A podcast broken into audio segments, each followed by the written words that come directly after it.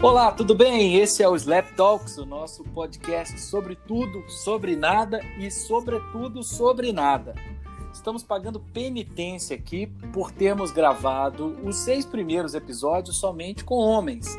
Então, quando a gente gravou com a Bebel do Padecendo, é, e não tem nenhum sexismo envolvido nisso, foi só uma questão de agendas. Agora, a prioridade total é das mulheres, como é no mundo. E o tema hoje é um tema super interessante e para debatê-lo, para debatê-lo, nada melhor do que a gente chamar não uma, não duas, mas três mulheres espetaculares. Um tema que muita gente pede para a gente falar, que é marketing esportivo. A gente vai falar sobre marketing esportivo e o melhor, a gente vai falar de marketing esportivo com três mulheres que gostam muito, conhecem bastante e têm muito a contribuir aqui com essa conversa. Então, eu sou Bruno Portela, estou aqui com J.R. Guimarães e a gente está começando então mais um Slap Talks. Muito bem, para hoje temos aqui então a Natália Oliveira, que é uma fã de esporte, especificamente de um clube, especifica, especificamente de um esporte, não, mas de vários esportes. E desde que eu tive o privilégio de ser professor da Natália, a gente vem conversando bastante sobre marketing esportivo e ela tem um viés muito legal para trazer aqui sobre marketing de relacionamento. A gente tem também aqui a Luísa Lara, que também é uma grande admiradora do marketing esportivo e de NFL.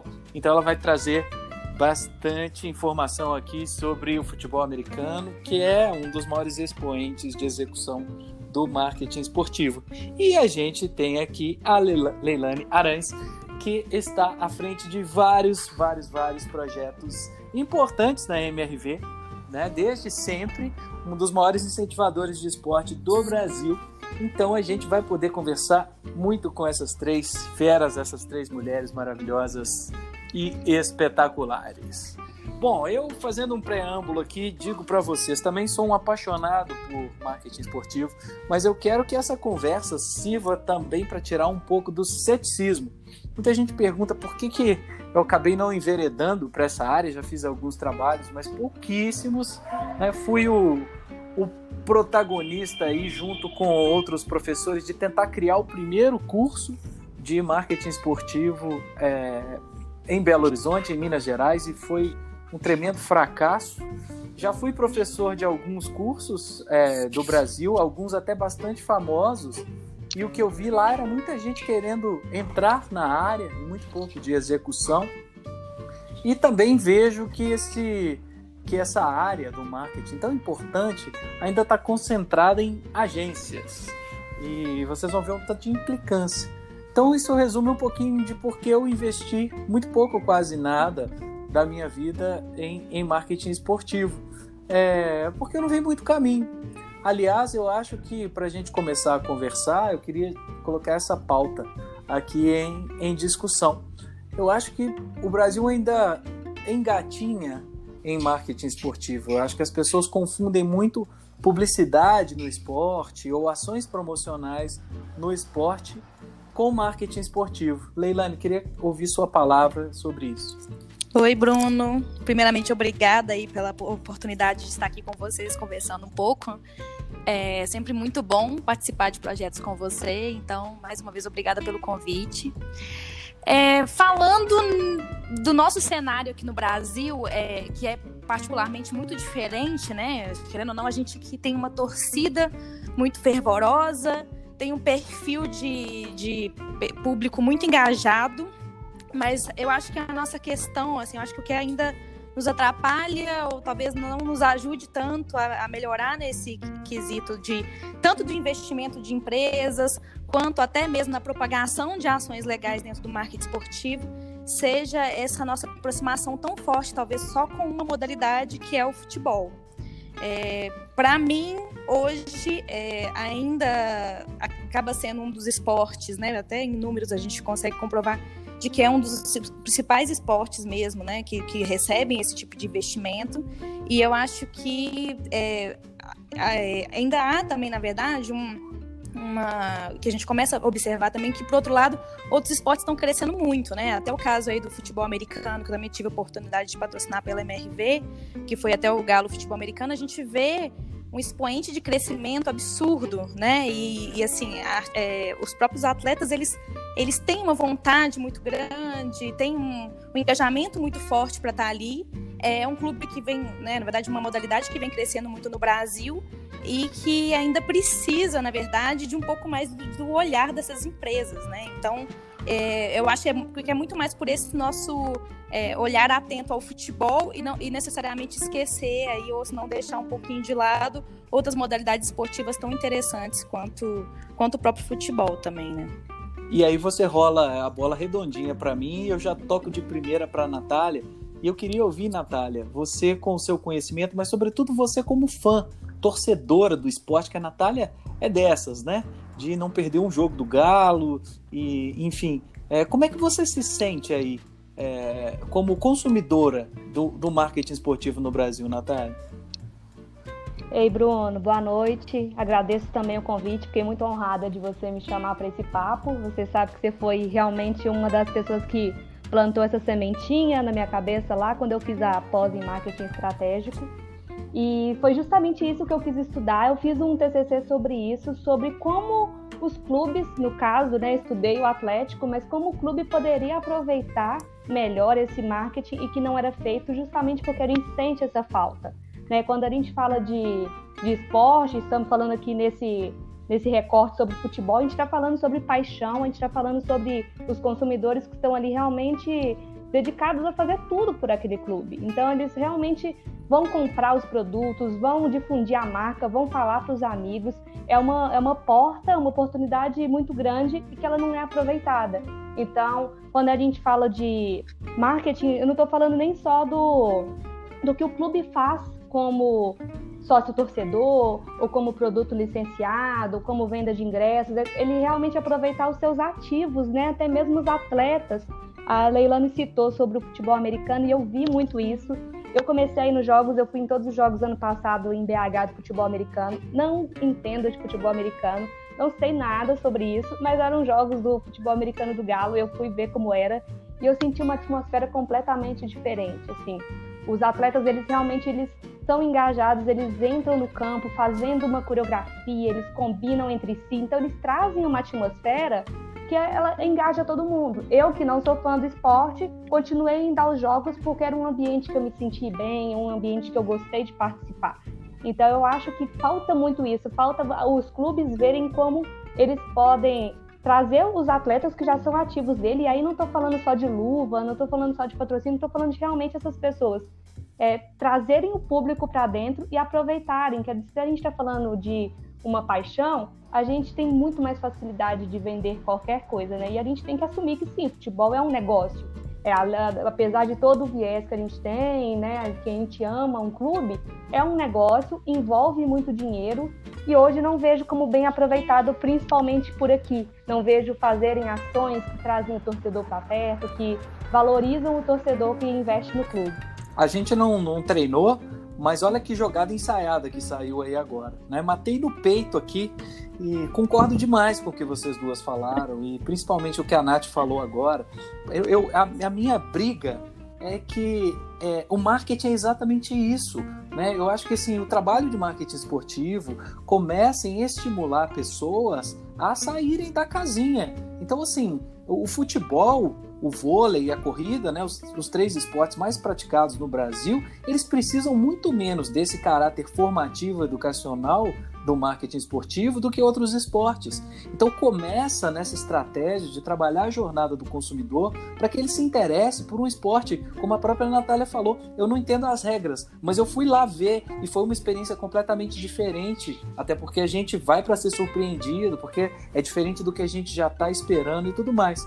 Então como eu também entendo muito pouco, quase nada das regras do futebol americano, é, eu já vou tocar aqui de letra para Luísa falar qual que é a percepção dela, ela que é tão apaixonada, inclusive comentarista da NFL, né? É, Lu, como, como que você sente assim? Eu acho, porque apesar de eu não entender bastante do esporte, eu entendo, eu acho inclusive hoje que a NFL superou a NBA em produto de marketing esportivo. Você concorda comigo? Boa noite, Bruno. É, obrigada também pelo convite. Um prazer estar aqui, é, aproveitando esse momento de quarentena para falar de um tema tão gostoso. Bom, é, eu concordo com a, com a, sua colocação. Eu acho que, que, a NFL ela cresceu e ela cresce muito a, é, em nível mundial e tem realmente se tornado um, um vetor aí muito grande para muitas marcas.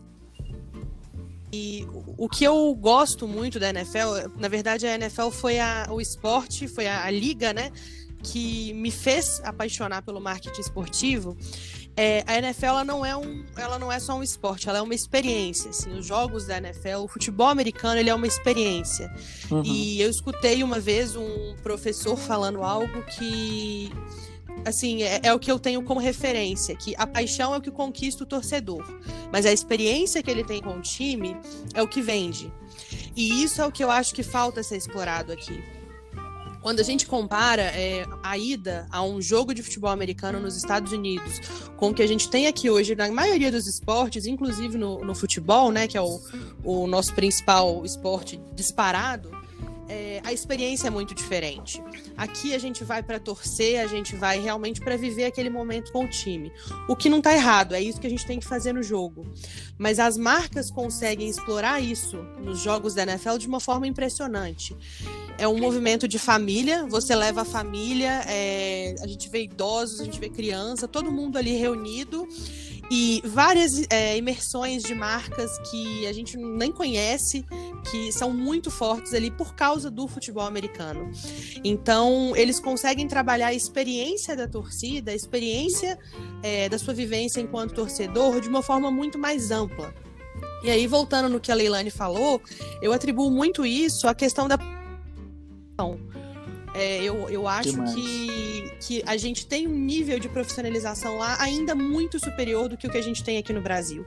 Então, eles se aproveitam muito disso para criar uma experiência é, e para tornar o uma ida ao estádio, para tornar um evento como um Super Bowl ou até um draft, né, que é a, é a, seletiva do futebol americano, tornar um evento muito, muito, muito vendável, né, e muito interessante para qualquer marca.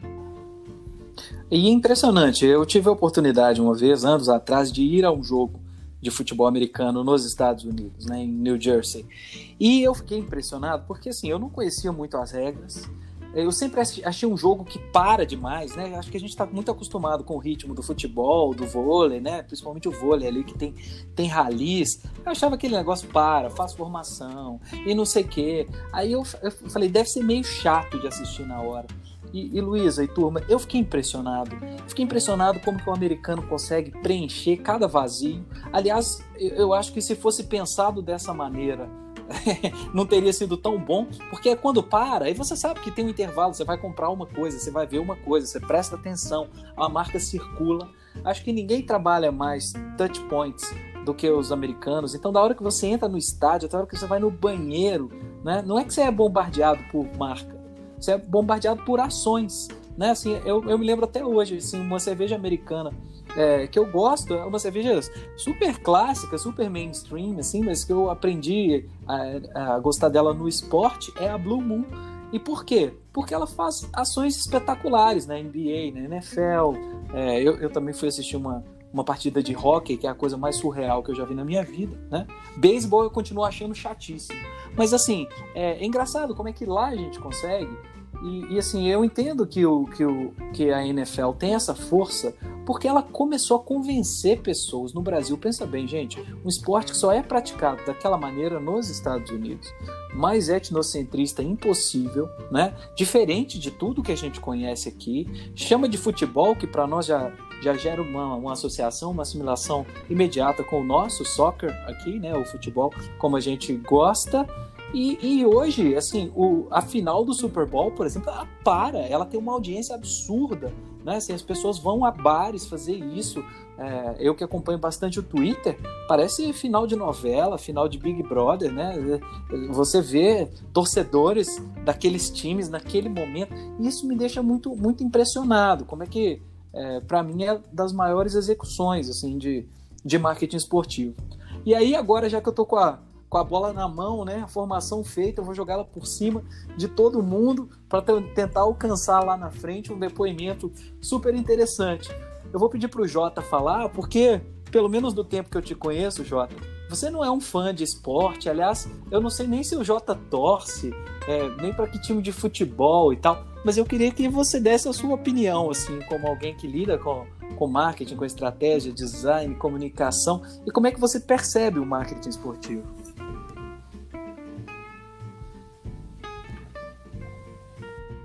Eu acho que a bola saiu pela lateral. Eu vou refazer a jogada. Atenção, JR. Formação feita perto da linha para um touchdown. Tá na escuta aí, Jota? Ah, acho que ele foi lavar um prato e daqui a pouco, daqui a pouco ele volta. Para vocês verem como ele é interessado no esporte. É, mas é, então vamos lá, vamos refazer a jogada, faz parte, né? É, nunca tinha feito esse bate-papo com tanta gente. Estou tentando organizar as ideias e, e a cabeça aqui. Então, é, eu queria mudar a pauta então justamente para isso, sabe? Como que o marketing esportivo no Brasil ele ainda está bastante direcionado é, para o patrocínio visual, né? Ou seja, marcas que buscam ali uma visibilidade, pouquíssimo engajamento com, com o consumidor, que foi isso que a Nath falou, e uma preocupação pequena, eu entendo, é, com um braço, o, o, live marketing. Porque a primeira coisa que me encantou bastante quando comecei a estudar sobre marketing esportivo, quando eu li o primeiro livro, né, que hoje está na casa da Luísa, é, foi que ele é muito múltiplo, né? Ele é muito múltiplo, ele passa porque há de principal no marketing, ele passa pela estratégia, ele passa pelo promocional, ele passa pelo evento, ele passa pela jornada do consumidor, né? Ele, ele, enfim, ele é muito engrandecedor nesse sentido. E eu acho que o Brasil hoje usa muito pouco dessas ferramentas. Você concorda, Leila? Super concordo. E até ouvindo muito o que a Luísa e a própria Natália falam é, o que eu cons consigo observar hoje aí com esses, sei lá, vamos pensar, acho que uns cinco anos que eu tenho de marketing esportivo pela MRV, e agora esse meu último, né, esse meu atual desafio que é dentro da Arena MRV, o que eu tenho notado é que, né, ao longo desse tempo, a, o Brasil ele evolui ainda a passos muito lentos, e aí eu posso falar né, de empresas que investem mesmo nas ativações desses patrocínios. Então, é, na maioria das vezes, até que não se falta um, uma verba direcionada para a, a, manutenção daquele clube, mas falta é, repartir ali um valor justamente para essa questão da ativação. E eu acho que é isso que a gente tem que começar a colocar mais na pauta e no papel quando, quando a gente fala de um planejamento de marketing muito bem feito dentro das empresas. Porque, querendo ou não, a gente tem que entender que o marketing é, querendo ou não, é bem o que você falou, né, Bruna? A gente tem várias ramificações aí dentro do marketing para trabalhar dentro do marketing esportivo. Live marketing, inclusive, dentro de um estádio de futebol, não é algo barato. É algo que existe um uhum. investimento uhum. alto, mas que ao mesmo tempo também está atingindo um público de uma forma muito intensa, né? Então, querendo ou não, são uhum. 50 mil pessoas, 41 mil pessoas, que seja 30 mil pessoas, gente focada no que está acontecendo naquele momento ali dentro de campo. Então, faltas. E aí não estou falando somente de, de futebol, tá, gente? É claro que a gente espera, inclusive, que, mais uma vez, eu vou até falar isso, mas a gente até espera que isso cresça para outros para outras modalidades esportivas, porque esses atletas de fato merecem também esse olhar, né? Querendo ou não, é muita gente boa fazendo, ganhando muitos campeonatos, ganhando muitas muitas competições é, mas o fato é que a gente realmente olha muito menos ainda para live marketing, principalmente pelo advento das redes sociais junto ao esporte, né? Os times. Com... Desculpa, pode falar? Não, pode falar. Assim, porque os próprios times, eles, eles cresceram muito o engajamento ao longo desses anos e foi engraçado ver, porque realmente eles começaram a olhar muito mais para essa questão do conteúdo. Hoje, os, times, alguns deles não são profissionalmente dizendo, né? É, focados em marketing, mas ainda assim se preocupam muito com a estratégia de conteúdo e não somente na parte de assessoria de imprensa, como era feito antigamente. E a, acaba que hoje as empresas vêm, né, uma facilidade até, eu acho que até como uma escora confortável investir muito mais dentro de estratégias de viralização e de redes sociais, esperando mesmo que essa estratégia custe até mais barato para o bolso deles. Pelo menos é, é, o que eu tenho notado no geral quando a gente vai pensar em estudar um pouco aí de como o mercado tem funcionado e quais são, inclusive, as, as campanhas que têm competido com a gente aí, né, no meio dessas, dessas, como é que fala? Dessas scans da vida, enfim, todas essas modalidades aí de premiação. Ô Leilani, a minha frustração passa por muito do que eu vivi, aí sim numa experiência maior de seis anos, né, trabalhando com marketing cultural, sabe? Que é justamente uma questão de cultura organizacional. Quando você fala de ativação, de patrocínio, né, e, e da marca querer colher resultado de conteúdo e awareness daquilo ali, né, é, mostra o, o tão vazio que é esse propósito no Brasil.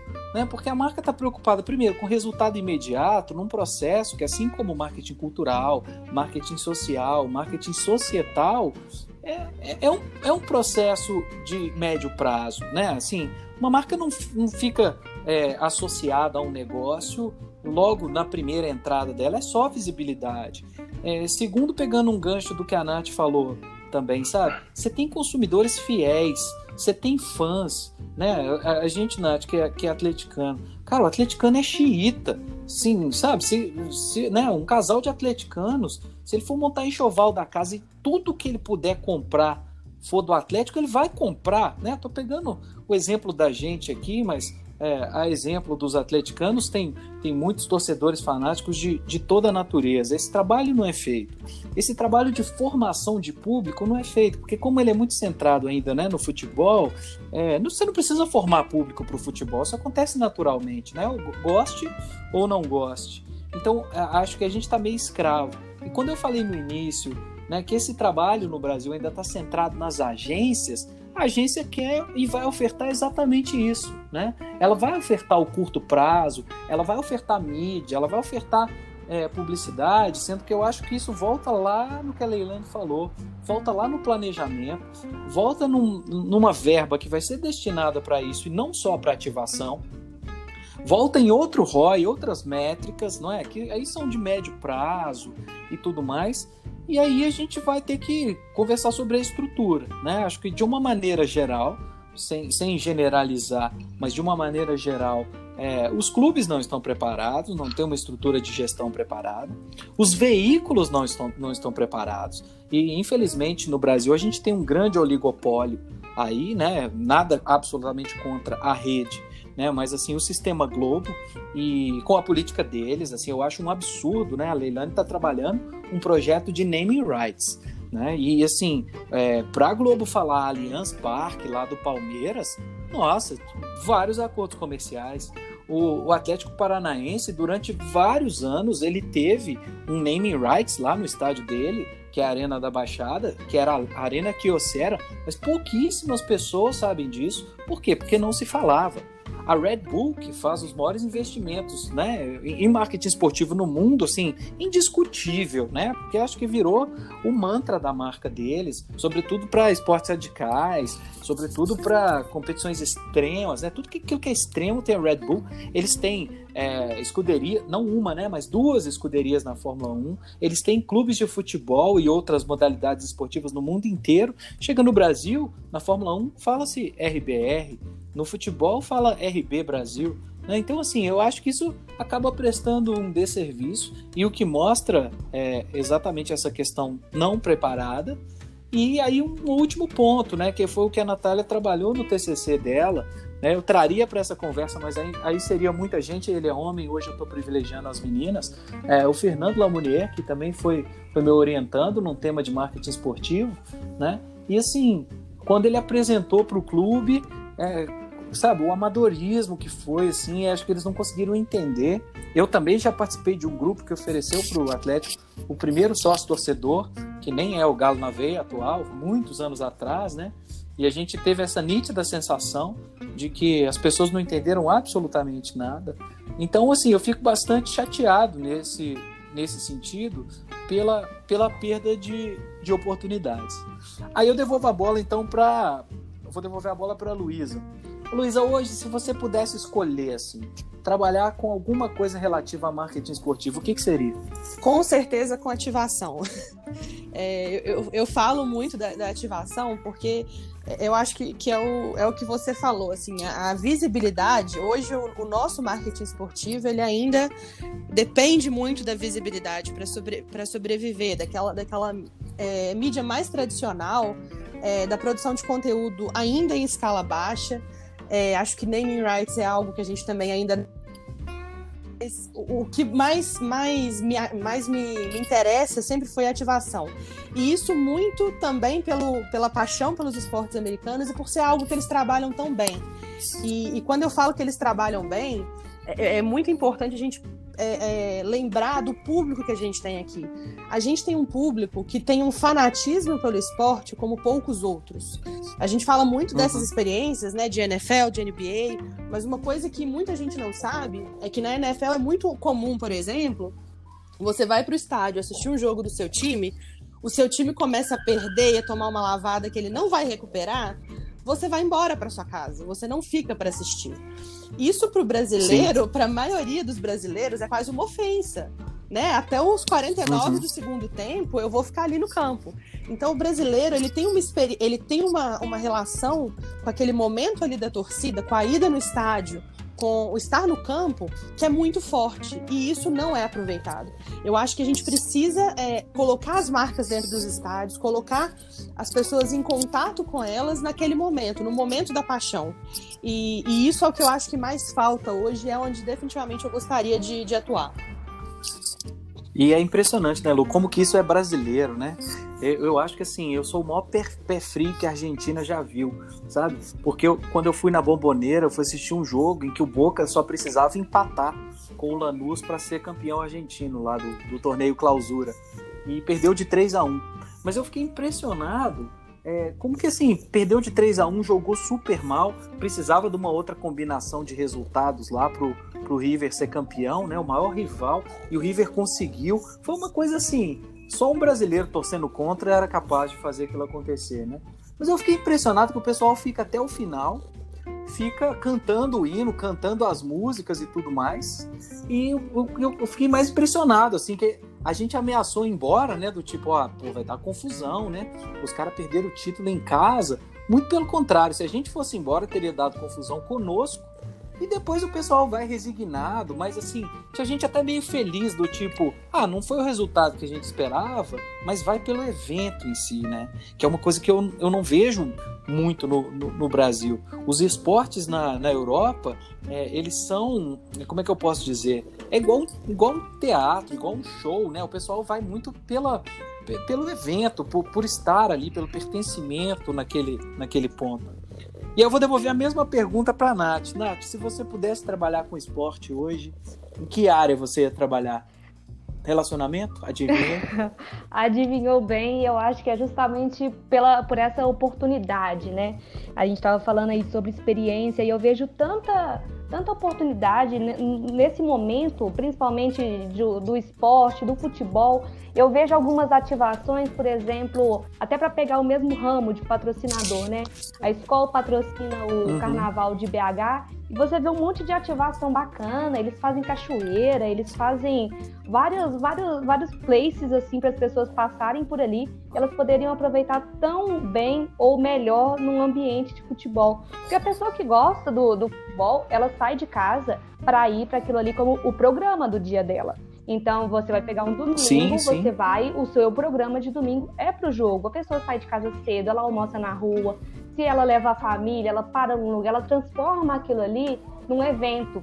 E aí o que ela poderia fazer? Levar isso para dentro do estádio. Hoje, qual o estímulo que o torcedor tem para fazer isso? Ele chega, os ingressos são caros, uhum. a, o, o, estádio nem sempre oferece uma boa experiência, ele não consegue beber uma cerveja lá dentro. O que, que ele prefere?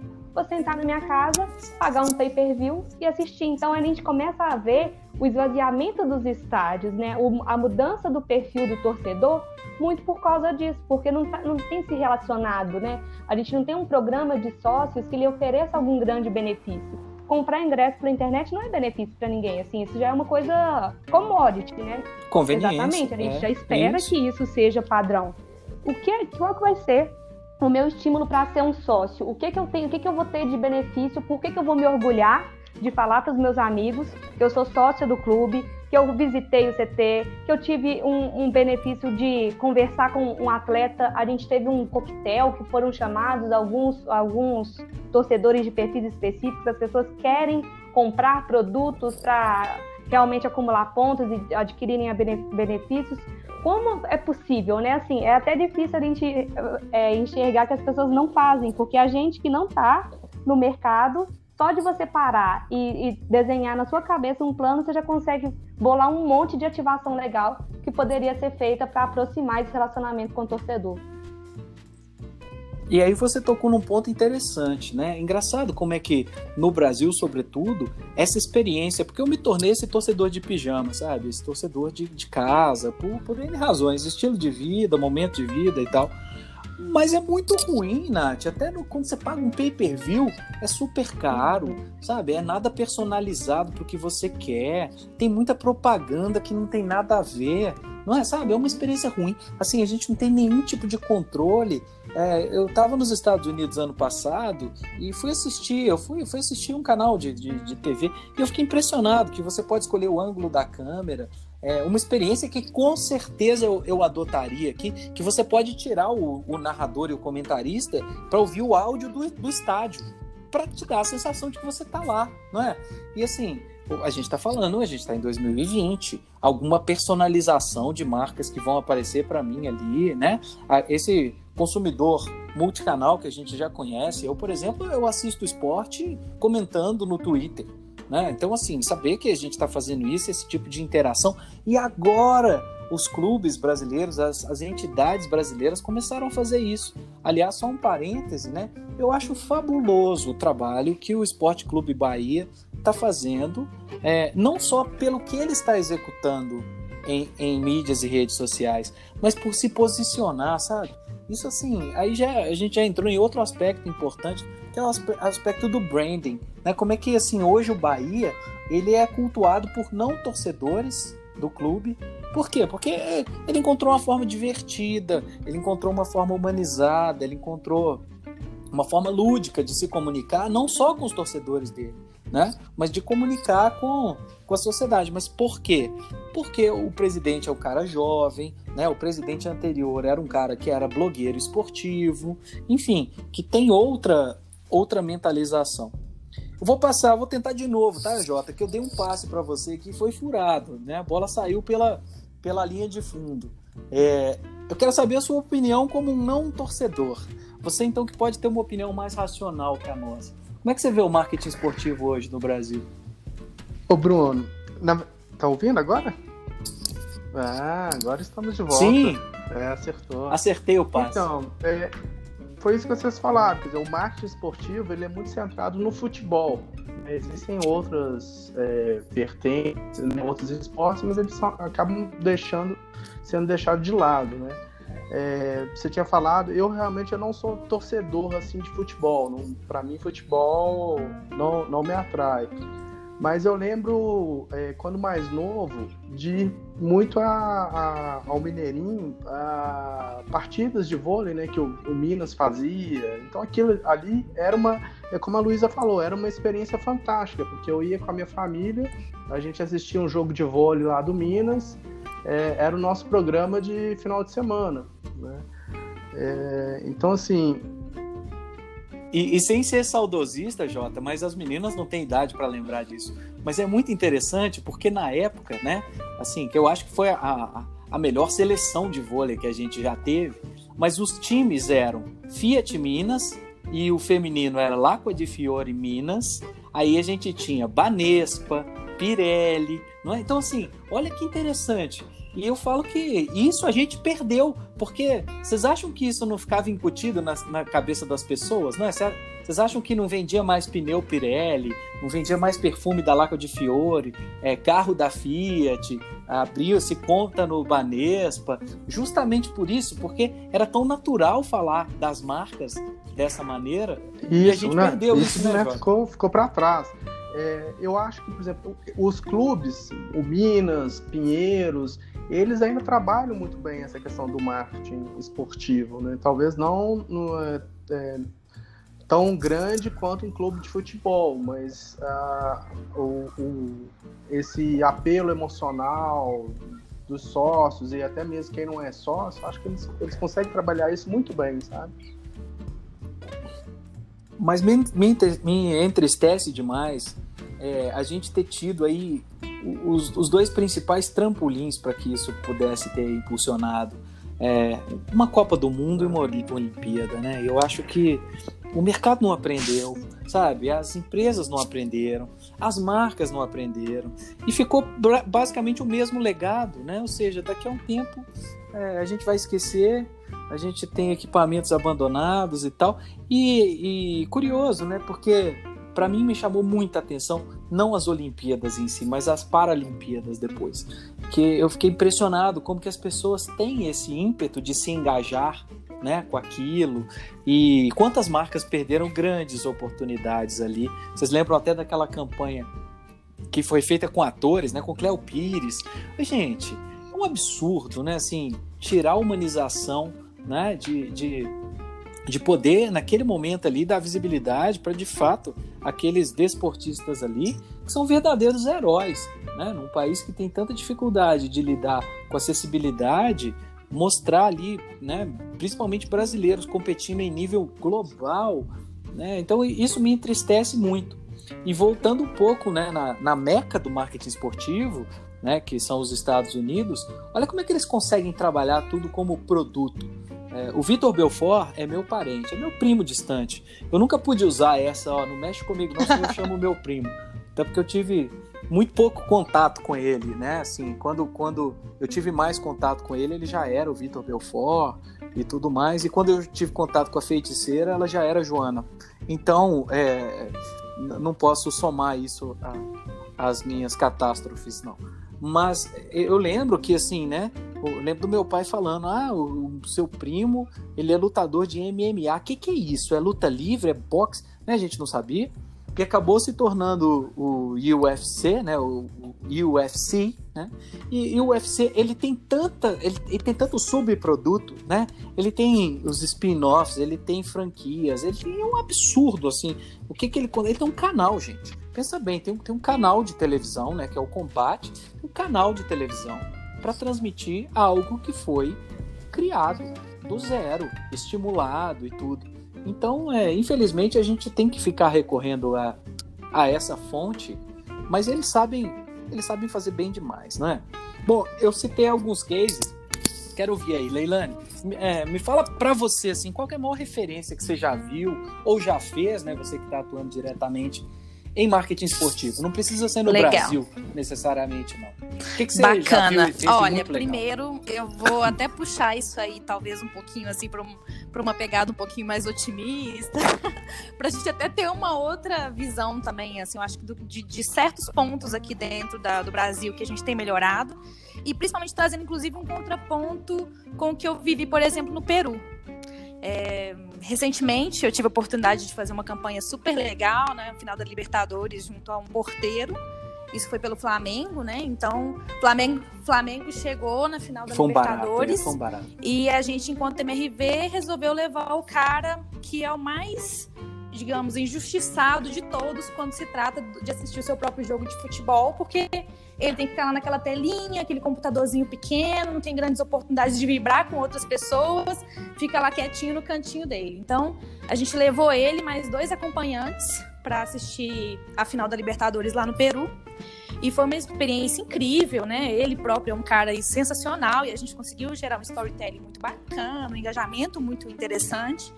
É, mas assim, isso a Globo não mostra, né? No momento, no momento da, da, experiência mesmo do estádio, eu acho que foi a pior experiência da minha vida. E olha que eu já tive a oportunidade de assistir alguns jogos aí no Brasil, mas de fato eu não tinha comida, eu não tinha água, eu não tinha nada para dar nem pro porteiro, nem para os amigos dele comerem assim e beberem, sabe? Então foi uma situação muito difícil é, uhum. um estádio nada bem preparado, não só em termos de alimentação, mas em termos, enfim, questões básicas de dentro do, do que um estádio deveria ter, nem isso eles conseguiam atender. Então, Isso para mostrar que eu vejo que por exemplo, o Minas Arena tem feito um trabalho muito interessante aqui dentro né, de Belo Horizonte, porque, querendo ou não, a gente tem aí uma, uma é, times importantes dentro da, da, nossa cidade que favorecem, inclusive, um pouco mais de infraestrutura. Então, eu tenho que agradecer mesmo o trabalho do que o Minas uhum. Arena já tem gerado. É, para dentro do, do, da experiência deles, uhum. e aí não necessariamente só sobre o esporte, mas também é, esses fatores de eventos, shows em geral. E eu fico pensando que a Allianz ela foi uma propulsora muito corajosa aqui dentro do Brasil. Pensando na experiência da Allianz Park, né? Não sei se você sabe, mas a oportunidade, inclusive, de fazer um, um benchmarking lá, é, bem, até relativamente recente com a diretora. E, e, conversando muito com ela, ela me disse uhum. que eles têm mais ou menos uns sete estádios aí ao redor do mundo, né? E um deles, inclusive, é o Juventus, da Itália na Itália. E assim, uhum, a experiência uhum. da torcida, realmente ela falou: olha, é a coisa mais absurda e diferente do mundo. Eu consigo, às vezes, replicar o que eu estou fazendo na Europa da mesma forma nos Estados Unidos mas eu não consigo replicar a mesma, o mesmo parâmetro aqui no Brasil. Mas ela no não Brasil, falou isso né? com um viés negativo. Pelo contrário, ela viu muita oportunidade interessante, bacana, uhum. legal, e que ela está tentando levar também para a experiência da, da Allianz. Obviamente, ela não tem a gestão da Allianz Park, mas ela tem o name rights e com isso ela conversa muito com quem também está administrando o espaço. Tem sim uma possibilidade, eu acho que de utilização assim vasta dentro desse, desse cenário do, do futebol, mas também dentre outras é super bacana. E a gente tem que olhar agora, eu acho que é o momento, uhum. na verdade, tanto dos clubes, que também já tem feito, né? Se a gente for pensar bem, vamos pensar no que um Atlético Paranaense da vida está fazendo, com, por exemplo, essa questão da, da, da concessão dos jogos dela para a Globo, né? Que tem tirado esse direito. Então, todos esses movimentos sim, que os sim. clubes estão começando a fazer começar a olhar para si e pensar, poxa, eu tenho um conteúdo tão bacana para entregar, eu tenho tantas possibilidades de conseguir ativar meus patrocinadores, eu realmente creio que esse seja, na verdade, um novo momento. Pode ser que já tenha passado mesmo realmente Copa e Olimpíadas, mas eu acho que é o momento mesmo da gente acender isso um pouco e começar a fazer diferente a partir de agora, principalmente vendo que o modelo já foi testado e está dando certo. Então, e, e, o, seu, o seu exemplo mostra, Leilane, é, claramente como é, o storytelling da ação é mais legal do que a ação. Com certeza. Isso é muito triste, né? Contar, contar essa história é muito triste. É, por exemplo, eu vejo torcedores que, por conta própria, abrem, por exemplo, um bar né, temático mas que não é um bar licenciado do clube, né? Ou um museu, ou fazem um evento extraoficial. Assim, gente, isso é demanda latente. Não é não? Devia ter uma organização dos clubes ou a quantidade de produtos não licenciados aí, né? É, falsificados que são vendidos, sendo que tinha oportunidade ali de, de monetizar, de entregar, inclusive, algo Com certeza. ajudar os fornecedores. Eu, eu vejo até eu o Fortaleza fico, também como triste. um exemplo muito legal. Eu não sei se vocês chegaram a acompanhar um case deles. Na verdade, eles têm evoluído muito, tanto em resultados de jogos, né? Conseguiram ir para a Série A, então estão mandando muito bem sim, mesmo. Eles têm sim. um presidente que preocupa muito com a gestão e para mim, eu acho que sempre isso teve muito intrínseco assim, né? Acho que teve, sempre esteve em mim pensar que o clube ele só uhum. vai fazer um bom resultado mediante uma gestão assertiva. E, de fato, eu vejo que o presidente deles é muito organizado, assim como o próprio Flamengo também, que é um clube que eu admiro muito. É, e eu vejo que eles sempre estão pensando em ações para conseguir mitigar uma, uma questão de uma pirataria também. Você chegava com sua camisa não oficial dentro do, de um quiosque do Fortaleza no shopping e você poderia trocar essa camisa por uma camisa oficial do clube que eles fizeram com um, talvez um, uns detalhes aí menos, né? Assim, eu acho que menos sofisticados de uma camisa oficial. Sofisticado. Mas você poderia adquirir a sua camisa oficial por um custo assim, 80 reais, 70 reais. Então, isso fez com que, uhum. primeiro, eles conseguissem enfim, né, monetizar muito mais o clube e ainda trouxessem oportunidade, né, e trouxessem, eu acho que, acessibilidade para aquela torcida que também quer ajudar o seu próprio clube. Às vezes a, a Pois e, bem, fa e assim, fabricação incrível, própria, ainda né? tem isso mesmo, eles são fabricação própria. E, enfim, eles conseguem fazer estratégia de crowdfunding para envolver a torcida que tanto é apaixonada pelo clube. Mas eu poderia falar milhões de exemplos de ações, porque eu fico o dia inteiro muito envolvida com isso. Mas por último, aqui para terminar, para também não tomar mais o espaço das meninas, eu vou falar da- das ações da Heineken, que realmente sempre enchem meu coração e que, querendo ou não, acho que conseguem mobilizar não somente o que eles precisam mobilizar ali, mas como o mundo inteiro, né? Não tem como. Ah, aque- aquela, aquela de, de induzir os caras a, a mandarem as namoradas e esposas para um spa para assistirem a Champions League e colocarem elas lá dentro do estádio foi, foi das coisas mais sensacionais que eu, né? Como, como dizem os jovens, é, o maior plot twist que eu vi aí em, em ações da, da própria Heineken. Ótimo, Leila. E agora para a Luísa. Luísa, qual é o seu case assim de marketing esportivo? Aquele que você gostaria de ter feito Bom, parte? tem, tem alguns também, mas assim, é, eu, eu vou dar um exemplo local, porque eu acho que é, a gente está falando bastante né, desses exemplos é, americanos, desses exemplos que ainda estão um pouco distantes da nossa realidade. Mas existe, existe um case é, atual é, muita atenção e que me deixa muito feliz, que está muito ligado a algo que você falou algum tempo atrás do vôlei. Eu, eu peguei parte, né? Não vou revelar a idade Uhum. aqui, mas eu peguei parte desses do Fiat Minas, do Telemig Celular, né? Que foram é, marcas muito importantes para o esporte. A sardinha para o nosso lado, que eu acho que Minas sempre com muita relevância nessa, nessa apropriação e nessa relação com essas marcas grandes.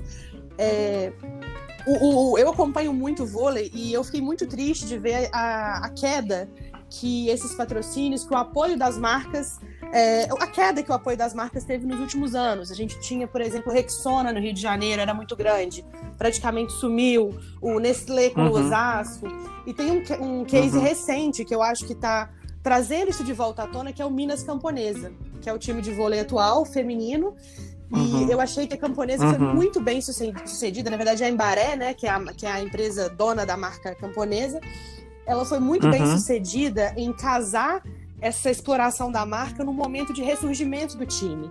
Obviamente, isso é, isso é casado, né? Teve um volume de investimentos para trazer grandes jogadoras, o time cresceu, voltou a ter um apoio muito grande e a marca cresceu muito com base nisso. E é uma marca Não, e duas marcas regionais Exatamente. Tem esse apelo Luiz. regional que a gente sabe que para o mineiro é muito Sabe. importante. Então, e eles têm trabalhado ativação, têm trabalhado muito bem essa relação e, e- e eu fico muito feliz porque eu acho que o vôlei ele é o nosso, ele é um esporte que pode crescer mais e que tem um potencial imenso para ser trabalhado com muitas marcas. Então, eu estou muito feliz de ver esse crescimento específico e acho que é uma parceria que tem dado muito certo. Maravilha. Ó, estamos chegando aos 45 minutos. A Natália saiu para ser atendida, mas já voltou para campo. Então eu vou passar para ela, Nath. Qual que é o seu grande case de marketing Ah, gente, eu realmente tinha sofrido uma falta aí, fiquei tentando voltar várias vezes, então se vocês me citaram nesse meio tempo, desculpa aí. É, Eu gosto muito de um case do esporte, quando eles fizeram uma campanha de para estimular a doação de órgãos. E aí eles, quando o jogador era substituído, ele tirava o escudo da camisa e passava para a camisa do jogador que ia substituí-lo para trazer Ah, isso foi, foi, muito, legal, porque olha só, uma ação tão simples, eles fizeram uma mudança na camisa que incluiu ali poucas alterações para aquele jogo específico e teve uma repercussão gigante. Eu acho que é isso, é a gente aproveitar daquele momento que tá todo mundo olhando para aquilo, que tá todo mundo esperando por, a- por uma por uma surpresa mesmo, como você falou, e aquilo ali vai cair no boca a boca, as pessoas de outros times como eu vão admirar, vão falar, e eu acho que foi uma ação simples, mas genial. Maravilha.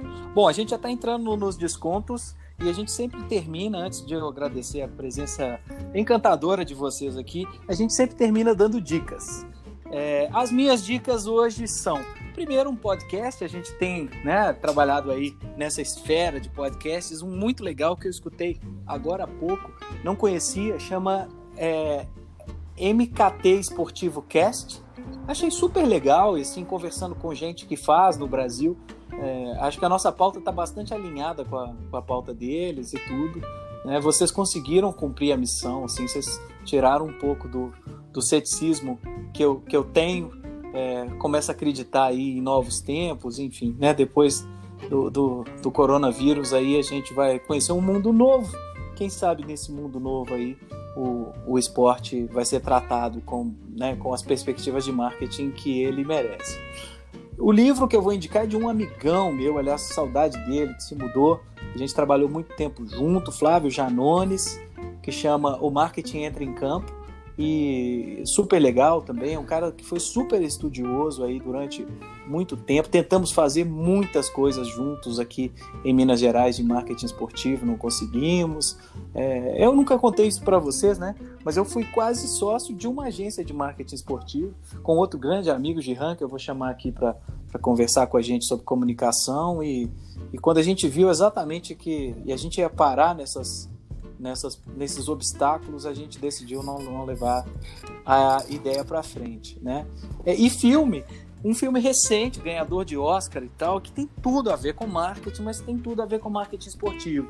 Ford versus Ferrari. Quem não assistiu tem que assistir.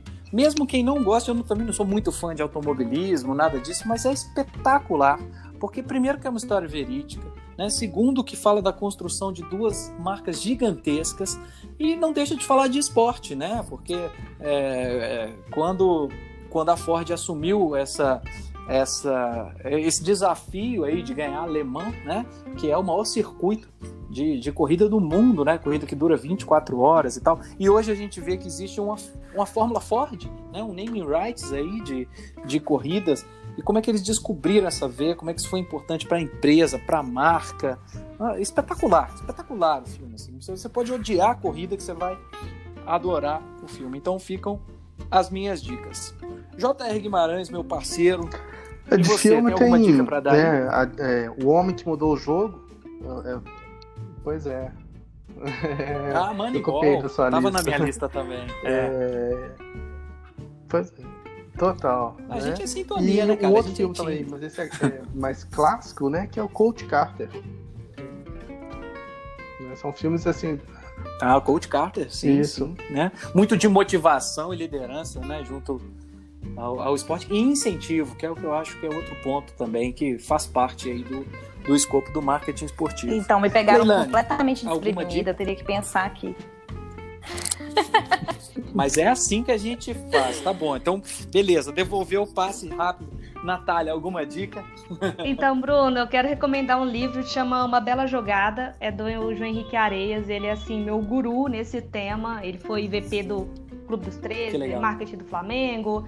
E ele traz cases muito legais. Um exemplo rápido, por exemplo, de quando a Coca-Cola patrocinou o Grêmio e o Grêmio não aceitou que estampasse uma marca vermelha e branca no uniforme deles. Uhum. Então eles tiveram que se adaptar. É, é, muito, é muito rico de cases.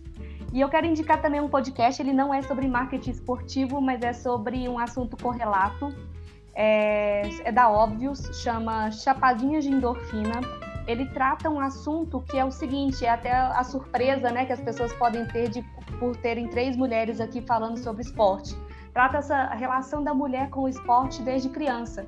Como os homens, em sua maioria, são uhum. estimulados a, a, fazerem esportes de grupo, a jogarem futebol, e as meninas não. E por que, que as meninas às vezes crescem achando que isso não é assunto para ela? Então, esse é um podcast muito legal também. Pois é, super legal, super válidas as dicas aí. Bom, é, como eu também fui pega de surpresa, a minha dica vai ser é, bom, eu, eu, acho que qualquer pessoa que tenha interesse pelo tema, é, vou ser repetitiva nessa fala, mas é, conhecer um pouquinho mais da realidade dos esportes americanos. Eu, eu sugiro assistir jogos da NFL, assistir uhum. jogo de, é, jogos da NBA, do beisebol até, que é um esporte, até para até pra mim que gosto muito de esporte, é um esporte desafiador, mas assim, entender como que eles criam essa relação com as marcas. Obviamente pela televisão a gente não consegue ver tudo, mas assim, com como essas inserções acontecem ao longo de uma partida. É, eu acho que quem, quem aproveita, quem gosta dos esportes americanos, naturalmente vai desenvolvendo um interesse pelo tema, porque é algo que está muito ligado ao jogo. É muito difícil você apreciar o esporte e não acabar pesquisando um pouquinho sobre naming rights, sobre a relação de vários times com certas marcas, que são relações muito fortes.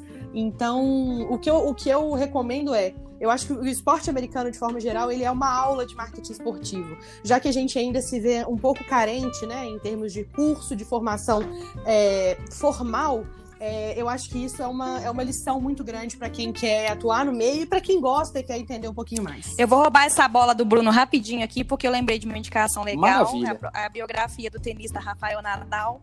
Foge um pouquinho aí diretamente da questão do marketing esportivo, mas eu acho que vale também a gente conhecer um pouco a história dos atletas, então, é, e até, até, até para a gente conseguir realmente se inspirar um pouco nessas histórias e conseguir olhar para eles como pessoas também.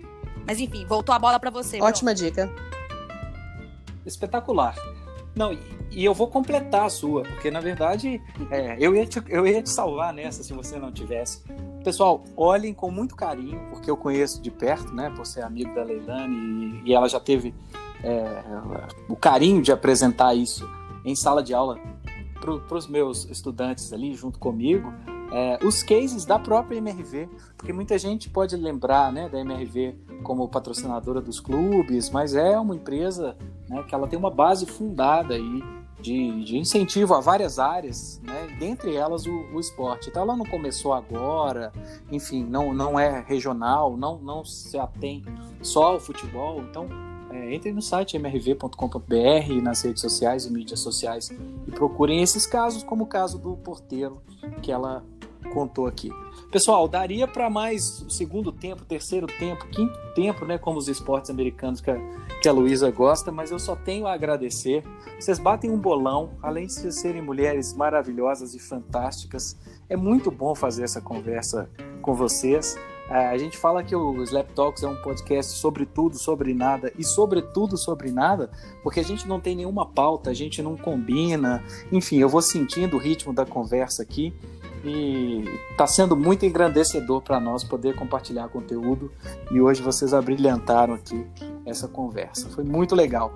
Bom, para você que está acompanhando a gente ou conhecendo o nosso podcast aí com esse episódio, é, a gente está na primeira temporada, sétimo episódio da primeira temporada. Tem muito papo legal aí sobre branding, consumo consciente, sobre educação, é, sobre paternidade, sobre influência digital, enfim dá uma força para nós aí e pode pedir temas, só entrar lá no nosso Instagram Slap Talks e pedir temas aí que na medida do possível, se a gente tiver condição de pelo menos chamar pessoas que entendam para conversar conosco, a gente vai, tá bom? Pessoal, muito obrigado. Obrigada, Bruno. Foi, foi muito legal. Maravilhoso. Foi a primeira vez que a gente fez com essa quantidade enorme de pessoas.